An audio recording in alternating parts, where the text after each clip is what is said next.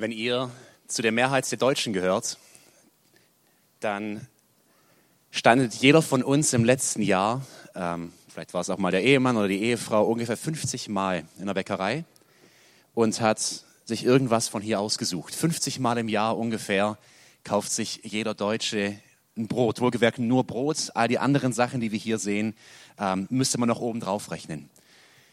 Jeder Deutsche isst ungefähr im Schnitt 30 Kilogramm Brot. Ich glaube, bei uns im Schwabenländle, wenn man all die Brezeln und Briegel hier im Remstal mit dazu zählen würde, wären es wahrscheinlich 90 oder 100 Kilo im Jahr. Wir lieben Brot, wir Deutschen. Wir lieben Brot. Ähm, das ist sogar das Weltkulturerbe bei uns. Es gibt in Deutschland, vor kurzem sagte man, etwa 300 Sorten Brot. Mittlerweile sagt man 3000. Ungefähr 3000 Sorten verschiedenes Brot. Alleine hier können wir eine Riesenauswahl sehen. Dinkel, Misch, Roggen, Pumpernickel sehe ich glaube ich nicht, aber ähm, unglaublich viel Brot. Fast jeden Tag fangen wir damit an und beginnen den Tag, vielleicht sind manche eher Müsli-Esser, aber dennoch irgendwann mal am Tag oder sei es am Abendessen, dann gehen wir her, nehmen Brot, unser Brotmesser oder die Brotschneidemaschine und schneiden uns Scheibe für Scheibe ab und essen es. Ich weiß nicht, wann Wann sie, wann du dir das letzte Mal die Frage gestellt hast, beim Schneiden vom Brot oder wenn es auch der Bäcker einmal durch seine Schneidemaschine durchlaufen lässt, woher kommt eigentlich dieses Roggenkorn oder Weizen oder Dinkel oder was auch immer es sein mag? Welcher, welcher Landwirt, welcher Bauer hat all das Korn, das hier drin steckt, vielleicht 600, 700 Gramm, wer hat es ausgesät? Wer hat es geerntet? Und wie, wie ging es ihm dabei? Hat er vielleicht auf den Himmel geschaut und, oder jetzt heutzutage weniger den Himmel, eher in seine Wetter-App und gedacht, oh nein, der Sturm kommt? Hagel? War es gutes Wetter? War es zu trocken? War es zu nass? Wir, wir wissen es nicht. Wir gehen zum Bäcker und sagen bitte einmal Misch oder die ganz fleißigen backen es vielleicht immer wieder auch selber zu Hause. Aber wir stellen uns eigentlich nie die Frage, wo kommt es her? Aus welcher Quelle kam ursprünglich mal das Wasser, das der Bäcker genommen hat aus seinem Wasserhahn und diese paar hundert Milliliter Wasser eingefüllt hat in seine, in seine Rührmaschine? Woher, wo wurde das Salz eigentlich gewonnen? Diese Prise Salz, die hier mit drin steckt, hier wahrscheinlich auch noch ein bisschen Hefe, in anderen Broten eher der Sauerteig. Wo kommen diese Sachen her? Ich weiß nicht, ob ich jemals in meinem Leben am Tisch saß und mir Gedanken darüber gemacht habe. Ich glaube nicht.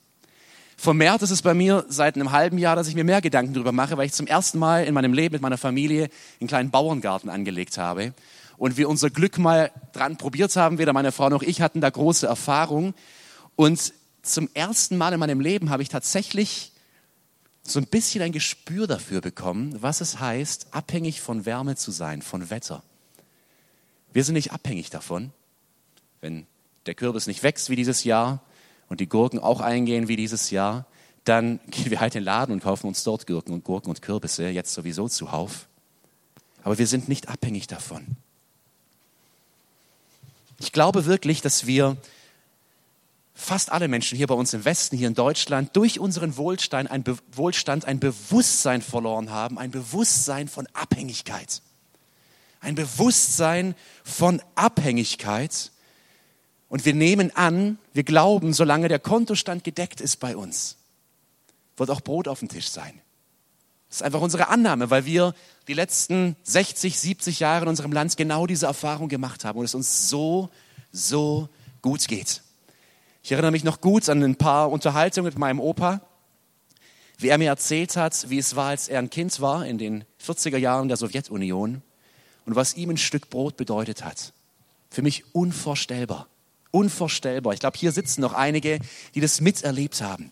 Was es bedeutet, am Morgen so einen Leib zu nehmen und sich Scheibe für Scheibe runterzuschneiden. Wahrscheinlich dünne Scheiben, weil allzu viel war nicht da. Viele Leute hatten früher noch diese alte Tradition, dass sie unten am Boden des Brotes drei Kreuze reingemacht haben. Einfach als Zeichen dieses Brotes geschenkt, ist ein Geschenk des allmächtigen Gottes an mich und an meine Familie. Aber wir haben ein Bewusstsein von Abhängigkeit verloren. Und vielleicht geht es euch so wie meinen Kindern. Wir beten hin und wieder am Abend vor dem Schlafengehen das Vater unser. Und immer wenn wir zu dieser, zu dieser Zeile kommen, die vierte Bitte, unser täglich Brot gib uns heute, dann fragt man sich insgeheim, warum bitte ich das gerade eigentlich? Ich verdiene mir doch mein Brot. Ich verdiene mir doch mein Brot. Warum bitte ich um etwas, wofür ich arbeite, hart arbeite, acht, neun Stunden am Tag? Aber Jesus hat uns gesagt, wir sollen beten, wenn wir beten, unser täglich Brot gib uns heute. Und er sagt nicht, die, die nichts haben, sollen es beten, die Reichen brauchen es nicht. Er sagt, jeder Mensch soll so beten. Und das Ziel meiner Predigt ist es, dass wir beim nächsten Biss in so ein Brot oder wenn wir das nächste Mal eine Scheibe runterschneiden, von mir aus auch die Brezel oder der Briegel, das ist egal, dass wir uns zwei Gedanken dabei machen, die hängen bleiben heute.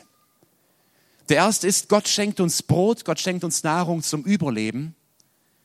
Und der zweite ist, Gott schenkt uns Brot, Gott schenkt uns Nahrung zum Aufleben. Und ich will gleich erklären, was ich damit meine. In diesem Gebet, das wir in Matthäus 6 und auch im Lukas-Evangelium finden, das Jesus seinen Jüngern beigebracht hat, als sie ihn übrigens gefragt haben, Herr, lehre uns beten. Das war eine Bitte der Jünger. Könntest du uns beibringen, wie wir richtig beten sollen?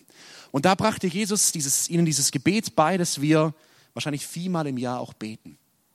Unser Vater im Himmel, geheiligt werde dein Name. Dein Reich komme, dein Wille geschehe wie im Himmel so auf Erden. Unser täglich Brot gib uns heute. Bevor wir in diesen, in diesen Vers, in diesen, diese eine Bitte, diese vierte Bitte eintauchen, müssen wir uns bewusst werden, was Jesus sagt, was wir vorher beten sollen. Er sagt, beginnt das Gebet mit einem Wort und es ist Vater. Unser Vater oder Vater unser im Himmel. Und eigentlich müssten wir hier schon stoppen. Die meisten Menschen müssten hier stoppen und aufhören weiter zu beten, weil dieses erste Wort, ich weiß nicht, ob ihr dessen schon mal bewusst wart, das ist ein ganz persönliches Wort. Das ist das Wort, das man in der Regel an den, an den Familienangehörigen, an den Vater richtet. Und wir kennen aus dem gesamten Alten Testament diese Anrede an Gott eigentlich nicht. Gott wird ihm auch im Alten Testament hin und wieder mit einem Vater verglichen, der für seine Kinder sorgt. Aber die direkte Anrede, Gott Vater zu nennen, ist hier neu. Und Jesus sagt, nennt Gott Vater und automatisch merkt man, Moment, das ist ja eigentlich an einen begrenzten Personenkreis gerichtet, dieses Gebet. Wer kann Gott Vater nennen, wer sein Kind ist? Wir nennen, als Kind nennen wir die Person, die unser Vater ist, Vater oder Papa. Und Gott sagt, wenn ihr seine Kinder seid, dann betet Vater unser. Und jetzt folgt eine Aussage über Gott, nicht in einer persönlichen Anrede, sondern wo seine gesamte Macht, seine gesamte Gewalt, seine ganze Herrschaft und Herrlichkeit zum Ausdruck kommt. Unser Vater, der du bist in den Himmeln oder unser Vater im Himmel. Und damit ist nicht diese Atmosphäre gemeint, diese zehn Kilometer hier an Wolken, die wir über uns sehen, auch nicht die nächsten 40 Kilometer, die Folgen, die noch mit unserer Erdatmosphäre zu tun haben. Mit diesem Wort Himmel ist das gesamte Universum gemeint. Das heißt, er sagt, wenn ihr betet, wenn ihr sagt Vater unser oder unser Vater, dann betet zu dem Gott und nennt den Gott Vater, der nicht nur zehn Kilometer über euch ist, auch nicht 50, sondern euer Gebet, er wird einmal durch dieses, durch dieses Sonnensystem durchdringen. Er wird die Erdatmosphäre durchdringen. Es wird vorbeifliegen an diesen 400 Milliarden Sternen der Milchstraße.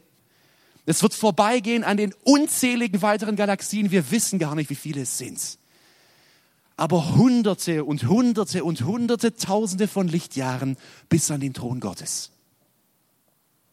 Bildhaft gesprochen natürlich.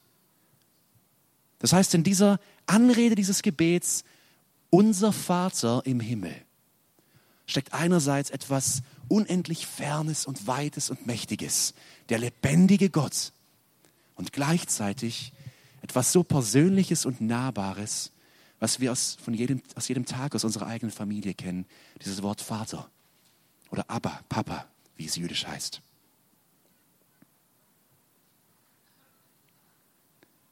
Karl von Gerock ist ein Dichter, der leider schon fast wieder vergessen ist, ein äh, Dichter hier aus dem Schwabenland, aus Feingen an der Enz. Er schrieb einmal ein, ein Erntegedicht, ein Erntedankfest, so heißt das Gedicht. Und dort sagt er, danket dem Schöpfer und preist den Erhalter, dessen Barmherzigkeit immer noch neu. Rühret die Harfe und spielt den Psalter, schmecket und sehet, wie freundlich er sei. ziert die Altäre, bringt ihm zu Ehre liebliche Opfer des Lobes herbei. Schneeg und rosig im Monde der Wonne ließ er uns Wälder voll Obstes erblühen. Flammend im Sommer das Feuer der Sonne, über Gebirgen und Tälern erglühen. Wettern die drohten, hat er geboten, gnädigen Fluges vorüberzuziehen. Das ist Gott, der lebendige Gott. Und vielleicht ist es euch aufgefallen, beim Beten des Vater, Vater Unsers, die ersten drei Bitten, die folgen, sind Bitten, die sich auf Gott beziehen. Und dann erst kommen drei Anliegen, die sich auf uns beziehen. Unsere Bitte, unser tägliches Brot gib uns heute, ist die vierte Bitte. Die ersten drei Bitten, die ersten drei Anliegen, die wir haben sollen, wenn wir beten, beziehen sich noch gar nicht auf uns. Sie beziehen sich auf Gott. Geheiligt werde dein Name, dein Reich komme und dein Wille geschehe. Ihr Lieben, wer das von Herzen beten kann, dass Gottes Name geheiligt wird, dass sein Reich kommen soll in diese Welt und dass sein Wille geschehen soll in meinem Leben, zu dem sagt Jesus, und dann bete, unser täglich Brot gib uns heute. Ich will gerne in diesem ersten Punkt Brot zum Überleben einfach mal auf jedes einzelne Wort eingehen in Kürze und uns anschauen, was beten wir da eigentlich, wenn wir sagen, unser tägliches Brot gib uns heute. Das erste Wort ist unser. Und ich bringe meinen Schülern in der Regel in Klasse 7 in Deutsch bei, dass das ein Possessivpronomen ist. Klingt immer ganz schlau. Es meint einfach ein besitzanzeigendes Fürwort. Das bezieht sich auf eine Personengruppe, die etwas besitzt oder der etwas zusteht. Unser Brot. Ich soll nicht für Brot bitten, das von jemand anderem kommt, aus fremder Hand, ich soll nicht um Brot bitten, das andere verdient haben. Ich soll um Nahrung bitten, wo ich sagen kann, es steht mir zu. Es gehört eigentlich mir. Es ist ein besitzanzeigendes Fürwort.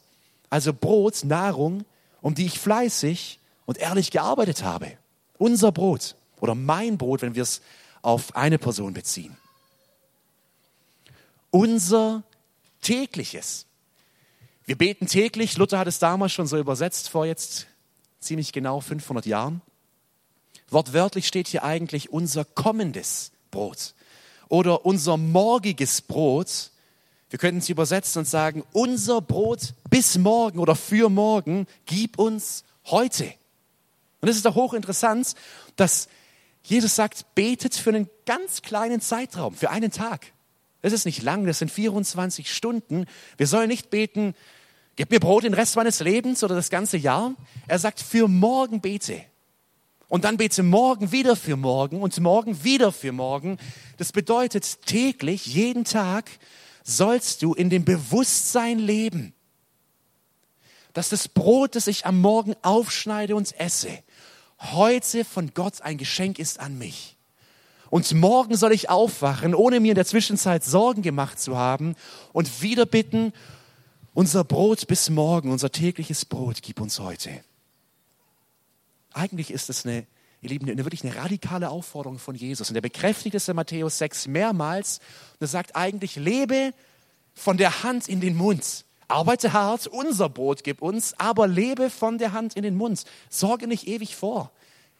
Denk nicht von Krise zu Krise, von Umweltkrise zu Finanzkrise, zu Corona-Krise, zu irgendeiner anderen Krise. Denke von Tag zu Tag und lebe im Vertrauen, dass das, was ich dir heute schenke, dass ich es dir auch morgen wieder schenken werde.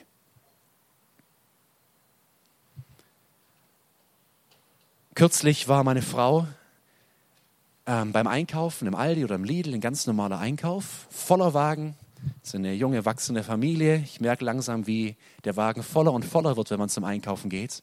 Und da steht sie in der Kasse, lädt alles ein. Ihr kennt die Hektik und den Stress, vor allem wenn vier kleine Kinder noch dabei sind. Und sie schiebt die Karte rein und es steht nicht angenommen oder wie auch immer.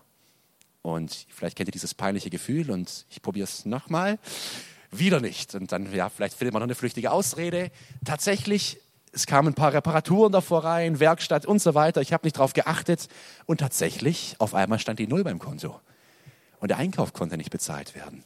Unsere vier Kids waren dabei und Emma und Ida, die Älteren, die hatten schon ein Bewusstsein dafür, die haben es verstanden.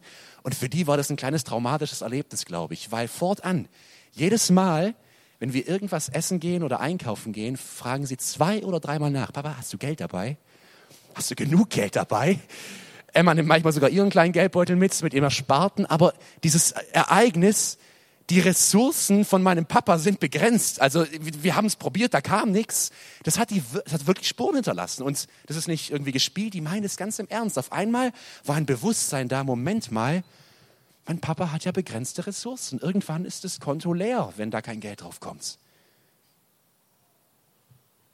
Ihr Lieben, unser Vater im Himmel hat keine begrenzten Ressourcen. Da ist der Kontostand nicht leer. Da ist die Kraft nicht weg sondern er sorgt und er ist lebendig. Und er ist jeden Tag neu gnädig und erfahrbar durch seine Güte. Unser lehrt uns dieses Wort, durchaus fleißig zu sein und hart zu arbeiten für das, was wir essen. Tägliches lernt uns Vertrauen. Von Tag zu Tag Vertrauen. In dem Wissen, dass das stimmt, was im Psalm 135 Vers 5 steht, denn ich weiß, dass der Herr groß ist und unser Herr groß vor allen Göttern. Alles, was dem Herrn gefällt, tut er in den Himmeln und auf der Erde, in den Meeren und in aller Tiefe. Vertrauen. Vertrauen an diesen Gott. Unser tägliches Brot. Um Brot sollen wir bitten. Nicht um Kuchen, nicht um große Dinge. Wir sollen um Brot bitten und es lehrt uns Mäßigung. Es lehrt uns Mäßigung. Brot ist das Grundnahrungsmittel überhaupt, seit, seitdem wir von der Archäologie her irgendwie in der Zivilisation rumbuddeln und graben. Ich kann es meinen Schülern auch sagen, die Hethiter, die begannen wahrscheinlich mal in der, in der Türkei mit dem Anbau des ersten Korns, mit, diesem, mit, dieser, ja, mit dieser Kultivierung von Korn. Seitdem wir denken können und zurück in die Geschichte schauen können, war Brot eines der Grundnahrungsmittel für die Menschen. Drei einfache Zutaten in der Regel. Mehl, Wasser, Salz.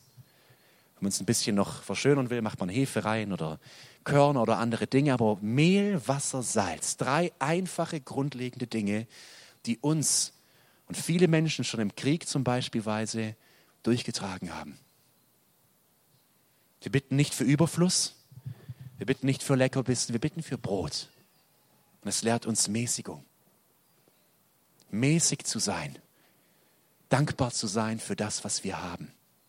Unser tägliches Brot. Und jetzt kommt dieses Verb. Verben sind immer wichtig in dem Satz. Die sind sehr wichtig. Gib. Unser tägliches Brot, gib uns. Nicht leihe uns bitte ein bisschen Brot, ich gebe es dir morgen wieder zurück, Gott. Nicht verkaufst du mir ein bisschen Brot, ich werde wirklich fünfmal beten dann dafür. Und wenn ich wieder kann, auch wieder spenden. Er sagt einfach nur, gib. Unser tägliches Brot gib uns heute. Und es steht sogar im Imperativ, es steht in der Aufforderungsform. Gib mir Brot. Das ist fast frech, wenn jemand zu mir kommen würde und sagen würde, gib her, gib mir Brot, würde ich sagen, wie heißt das Zauberwort? Und Gott sagt aber, Jesus lehrt uns, er sagt, unser täglich Brot gib. Und nicht nur für Mittellose, die nichts geben können, er sagt, jeder soll so bitten. Gott, allmächtiger Gott im Himmel, gib mir heute, was ich brauche. Das bedeutet, jeder Mensch, auch der größte Mensch, er ist angewiesen auf die Barmherzigkeit Gottes. Und ich glaube, diesen Sommer haben wir auch hier in Deutschland ein ganz neues Bewusstsein dafür bekommen wie schnell das, was wir uns erarbeiten, harte Arbeiten wieder weg ist. Weiß nicht, wie es euch ging, aber als ich diese Bilder gesehen habe aus dem Ahrtal, aus diesen Gebieten dort im Sommer, man wusste gar nicht, wohin mit sich. Wenn man gehört hat, wie die Menschen erzählten, wie innerhalb von Minuten, wenigen Minuten, wenigen Stunden das Wasser stieg und plötzlich alles weg war, da wird uns neu bewusst, wie klein wir sind und wie schnell es uns aus Wohlstand und aus einem guten Leben hart, hart treffen kann. Gott wollte den Israeliten vor ungefähr 3000 Jahren als sie durch die Wüste zogen, als sie aus Ägypten auszogen, diese Lektion klar machen, ihnen das ganz klar sagen, dass sie täglich abhängig sind von seiner Güte und täglich beten sollen, Gott, bitte gib uns heute. Wir lesen davon in 2. Mose 16, dass Gott, als er das Volk rausführte, immerhin höchstwahrscheinlich mehrere Millionen Menschen durch eine Wüste, wo es nicht mehr Wasser gibt. Und er sagte ihnen, als sie dort rauszogen, die Menschen zu Panik bekamen, weil sie sagen, was sollen wir essen, was sollen wir trinken hier in der Wüste? Mehrere Millionen Menschen hier, es gibt keine Versorgung. Da lesen wir, dass Gott in 2. Mose 16 ein, ein riesiges Wunder tat und er jeden Morgen aufs Neue etwas vom Himmel fielen ließ, was die Menschen gar nicht kannten. Sie nannten es Manha. Das heißt auf, auf Jüdisch, auf Hebräisch einfach, was ist das? Die kamen morgens aus dem Zelt und auf einmal liegt da was und die fragten sich, Manha, was, was ist das? Und da liegt zentimeterweise eine weiße, wie eine Decke aus Schnee. Und es ist ein Gebäck. Es muss süßlich geschmeckt haben, sagt es uns die Bibel. Und Gott schenkt es ihnen. Und er sagte ihnen nur eine Sache. Ich gebe es euch, so viel wie ihr braucht. Aber jeden Tag aufs Neue. Ich lasse nicht einmal in der Woche regnen und ihr sammelt eure Kammern voll, sondern ihr kommt und sammelt an einem Morgen, was ihr braucht. So viel ihr braucht für eure Familie. Und dann geht ihr schlafen mit leeren Töpfen und ihr wacht am Morgen auf und ihr geht aus eurem Zelt und ich werde es wieder regnen lassen vom Himmel. Nicht Wasser, sondern Manna. Und sammelt wieder für diesen Tag. Und Gott fügt sogar die Warnung hinzu und sagt, wer meint, er müsste doch vorsorgen der wird am nächsten Morgen aufwachen und es wird verschimmelt sein. Da werden Würmer drin sein, es wird stinken. Und um seine Macht zu zeigen, um zu zeigen, dass dieses Manna durchaus auch länger haltbar sein könnte, aber er gibt es nur für einen Tag, sagte er, vor dem Sabbat sammelt ihr für zwei Tage. Und dann habt ihr auch am Sabbat genug. Und so war's. Und so war's. Morgen für morgen. Und dieses Gebet erinnert uns daran. Morgen für morgen zu sagen, Herr, gib uns heute wieder. Als ich einmal bei mir im Gemüsegarten stand, der ist nicht groß, es sind ein paar Quadratmeter, wo wir die ersten Versuche mal machten, Sachen anzubauen, war ich ziemlich frustriert dieses Jahr. Es wollte einfach nicht. Ich dachte erst, ich könnte es einfach noch nicht, so viel Mühe und es wächst nicht vernünftig, bis ich irgendwann zu einem Landwirt kam, einem Bekannten, und der mir sagte, selbst bei ihm wächst es nicht vernünftig, zumindest einige, einiges an äh, Gemüse. Äh, es war einfach zu feucht, es war zu kühl dieses Jahr. Nur eine Sache, die, die Blüte, das waren Tomaten. Tomaten dieses Jahr waren bei vielen auch kaputt. Bei mir blühte es und ich sagte ihm ganz stolz, Martin, schau mal her, die Tomaten, die blühen. Und er sagte er an seinem breiten Schwäbisch, auch dem dümmsten Bauern wachsen die größten Kartoffeln. Also irgendwie klappt es dann doch. Aber das war wirklich frustrierend. Man gibt sich Mühe und man geht rein und man versucht und düngt und macht Brennnesseljauche und was nicht alles und es geht ein. Und als ich da stand, dachte ich mir, mir macht es nichts. Ich gehe in Rewe und ich kaufe mir neue Dinge. Aber was wäre, wenn ich in diesem Augenblick abhängig wäre von diesen Sachen und wüsste, wenn das nicht wächst, würde ich auch nicht wissen, wie wir durch den Winter kommen. Manche, die hier sitzen, die haben noch die Erfahrung gemacht. Und wir stehen dennoch, auch wenn unsere Läden voll sind, in derselben Abhängigkeit. Unser täglich Brot, gib uns heute. Dieses uns ist ein ganz interessantes Wort in diesem Satz, in diesem Gebet. Jesus sagt nicht, betet, mein tägliches Brot gib mir heute. Er sagt, betet im Plural, betet in der Mehrzahl. Unser tägliches Brot gib uns heute. Das bedeutet, wenn ich dieses Gebet bete am Morgen und dann in meine gut, gut gefüllten Schubladen und vielleicht meine Speisekammer gehe, wird ein anderer Mensch, heute Morgen waren es höchstwahrscheinlich um die 800 Millionen Menschen, sieben bis 800 Millionen Menschen auf diesem Globus, auch aufstehen. Und sie werden wenig bis nichts haben. Zumindest so wenig Nahrung, dass sie sich nicht gesund, nicht genügend ernähren können. Sieben bis 800 Millionen Menschen. Ungefähr 50 Millionen in Lateinamerika, zwei bis 300 Millionen in Zentralafrika und um die 400 Millionen Asien. Das sind nur ein paar Auszüge. Sogar hier bei uns in Europa haben wir Gebiete, Länder wie Moldawien, Teile Bulgariens, Teile von Rumänien, wo die Menschen nur das Nötigste vom Nötigen haben. Ich sprach vor kurzem mit einem Missionar, die äh, verschiedene Projekte in Moldawien machen. Moldawien ist das ärmste Land hier bei uns in Europa. Und er sagte, dort gibt es so viele Witwen, die haben nicht mal eine Toilette. Die gehen hin und die buddeln den Plumpsklos aus und versorgen die mit Kohle für den Winter, mit Mehl und mit Grundnahrungsmitteln, weil wir hier in Europa Menschen haben, die wirklich nicht genug haben. Die sich vielleicht so ernähren, dass sie überleben, aber nicht so ernähren, dass sie gesund leben können, deren Lebenserwartung damit natürlich auch gering ist. Und Jesus sagt, wenn du betest, unser tägliches Brot gib uns heute, dann betet ein anderer Mensch auf der Welt genau das Gleiche und er hat vielleicht nicht genug. Und was wir dadurch lernen, ist klar, wenn ich genug habe, diese Auswahl, dann will ich denen geben, die es nicht haben. Das will ich gerne tun, weil jemand bittet gerade den Gott von Himmel und Erde, gib mir Brot, aber ich habe kein Brot. Und wisst ihr, wie Gott in der Regel diesen Menschen Nahrung gibt und sie versorgt durch andere Menschen.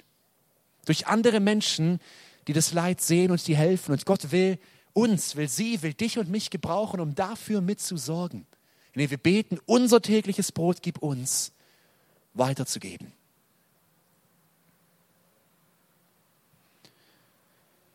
Erntedank. Wir sehen es hier groß auf den Buchstaben geschrieben, Erntedank.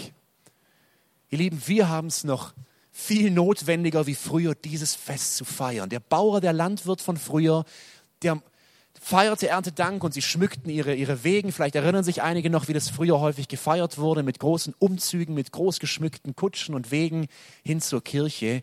Der Landwirt wusste um seine Abhängigkeit. Aber wir vergessen es. Deswegen ist es ein wichtiges Fest, Gott Danke zu sagen und uns bewusst zu werden, Tag für Tag sorge nicht ich vor, sondern bete ich zu ihm und erbitte mir von ihm, was ich zum Leben brauche. Obst, Gemüse, Korn, Brot, Wasser, Wein, Saft, die Dinge, die wir brauchen. Aber dieses Fest, Erntedank, das wäre ein tristes Fest, wenn wir einfach nur Danke sagen würden Danke für die tägliche Versorgung und für den Überfluss, weil ein Hunger würde bleiben. Und den Hunger könnten wir nicht stillen und wenn wir jeden Tag Leibe und Leibe voller Brot essen würden, ein Hunger würde bleiben, den stillen wir nämlich nicht. Mit Gemüse und mit Obst und mit Nahrung. Und es ist ein Hunger nach Leben. Es ist ein Hunger nach Sinn. Es ist ein Hunger nach Freude, die bleibt. als Jesus einmal 5000 Menschen auf eine wundersame Weise Essen gab. Er nahm Brot und er nahm Fische und er teilte sie und er tat ein Wunder, das bestätigte und zeigte, mit welcher Autorität er auf der Welt ist, dass er der Sohn des lebendigen Gottes ist. Als er dieses Wunder vollbrachte, musste er danach über den See Genezareth, weil der Andrang der Menschen zu groß war. Das war für sie eine Art Brotvermehrungsmaschine wahrscheinlich. Ja? Und auf einmal witterten sie ihre Chance. Das ist ja unglaublich. Ich muss nie wieder arbeiten, wenn es jemanden gibt, der Brot teilt und es wird nicht weniger. Und sie folgten Jesus, sie überquerten mit ihm am nächsten Tag oder liefen um den See Genezareth herum und trafen Jesus am nächsten Tag wieder. Und sie waren immer noch baff, so lesen wir das in Johannes 6, und verwickelten Jesus in eine Diskussion, und da sagte Jesus ihnen Folgendes. Und ich bitte euch genau zuzuhören, über welchen Hunger Jesus hier spricht. In Johannes 6, 26 und 27. Ich will euch sagen, warum ihr mich sucht.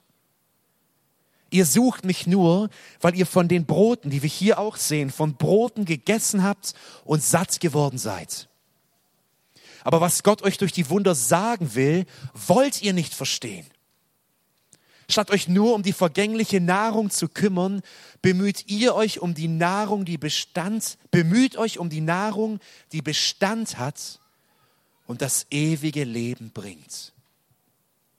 Diese Nahrung wird euch der Menschensohn geben, denn ihn hat Gott der Vater als seinen Bevollmächtigten bestätigt. Jesus sagt diesen Menschen und er wirft es ihnen vor. Er sagt, wisst ihr, warum ihr zu mir kommt? Ihr kommt zu mir, weil ihr ein Wunder gesehen habt, das euch begeistert hat. Ein Wunder, das vielleicht euch fasziniert hat. Und jetzt seid ihr hier und ihr wollt mehr sehen. und ihr wollt nochmal satt werden. Sensationell, wow, was der kann. Und jetzt sagt er ihnen hier, aber kümmert euch nicht um vergängliche Nahrung, denn ihr werdet morgen wieder Brot brauchen. Kümmert euch um Nahrung, die Bestand hat. Um Nahrung, die ewiges Leben bringt. Und Jesus sagt den Menschen auch klipp und klar, was das für Nahrung ist. Denn das Brot, das Gott gibt, ist der, der vom Himmel herabkommt und der Welt das Leben schenkt. Wisst ihr, was Jesus hier sagt? Er sagt, ich selbst bin Brot. Nicht so ein Brot, das wieder vergeht. Ich bin Brot des Lebens. Meine Worte sind lebendige Worte, die wirklich satt machen. In wessen Leben ich komme, der wird satt, nicht in seinem Magen, sondern in seinem Herz, in seiner Sinnsuche, in seiner Suche nach Leben, der wird wirklich satt.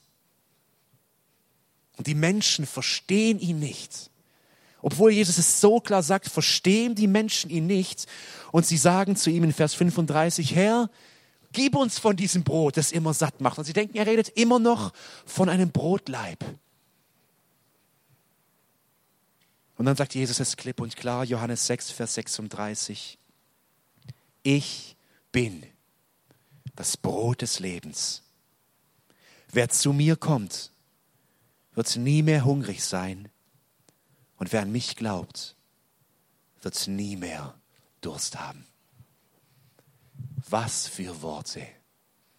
An Erntedank denken wir daran, dass Gott uns täglich versorgt hat, ein Jahr wieder aufs Neue, Tag für Tag. Aber vielmehr wollen wir an Erntedank noch daran denken, neben diesem Dank zu sagen, Gott, danke, wenn ich, dies, wenn ich mir ein Brot in die Hand nehme und es sehe, dann danke ich dir, dass du mich auch in meinem Herzen, in meiner Seele satt gemacht hast. Dass Jesus auf diese Welt kam, eine Welt voller Schuld. Das brauche ich nicht länger beschreiben, wir alle kennen diese Schuld in der Welt aus unserem eigenen Leben. Eine Welt voller Suche, eine Welt voller Hunger und Durst nach Sinn und nach Freude. Und Jesus selbst kam, um hier diesen Hunger und diesen Durst zu stehen. Und er sagt, kommt zu mir und glaubt an mich. Ich habe die Schuld der Welt auf mich genommen und ich habe den Weg zu Gott, den ihr jetzt Vater nennen dürft, in mir, diesen Weg zu Gott habe ich frei gemacht. Jesus ist es, der Seelen satt macht und er ruft Beladene, er ruft Suchende, er ruft Menschen, die bußfertig sind, die umkehren wollen und sagt ihnen, kommt her, ich bin das Brot des Lebens. Erntedank. Was nehmen wir mit? Ich hoffe, dass wir das nächste Mal, wenn wir Brot kaufen und wenn wir es aufschneiden oder unsere Brezel, unser Brötchen, unser Müsli, was auch immer es ist, am Morgen gleich diese zwei Gedanken haben. Gedanken haben. Gott, danke, dass du mich heute versorgst. Danke, dass du mir heute Brot zum Überleben gibst und ich Kraft habe für den Tag, für die Aufgaben, für die Dinge, die vor mir liegen. Und vielmehr noch, Gott, danke, dass du mir Brot zum Aufleben gegeben hast. Brot, das Jesus selber ist, das meine Seele satt macht. Wenn wir täglich so in den Tag gehen, sagt Jesus, werden wir nie wieder hungern. Unser Magen schon irgendwann, aber unser Herz wird satt sein, weil Gott selbst in uns lebt. Christus in euch, wie Paulus es in Kolosser 1 sagt. Ich lade euch herzlich ein, gemeinsam mit mir dieses Gebet zu beten. Dieses Gebet, das Jesus uns gelehrt hat in Matthäus 6 und bewusst zu beten. Bewusst zu beten in dem Wissen, dass Gott uns hört, dass das Gebet nicht an diesem Zeltdach hier endet, sondern dass es bis zu ihm kommt und vielleicht zum ersten Mal wir diese Worte bewusst und mit einem Verständnis beten können. Vater unserem Himmel, unser tägliches Brot gib uns heute. Ich bitte die Musiker schon mal nach vorne zu kommen. Wir werden direkt danach im Anschluss ein Lied singen, das diese Perspektive auch auf die Ewigkeit neu wecken sollen in uns. Und als Gemeinde bitte ich euch aufzustehen und wir beten dieses Gebet, Vater unser im Himmel.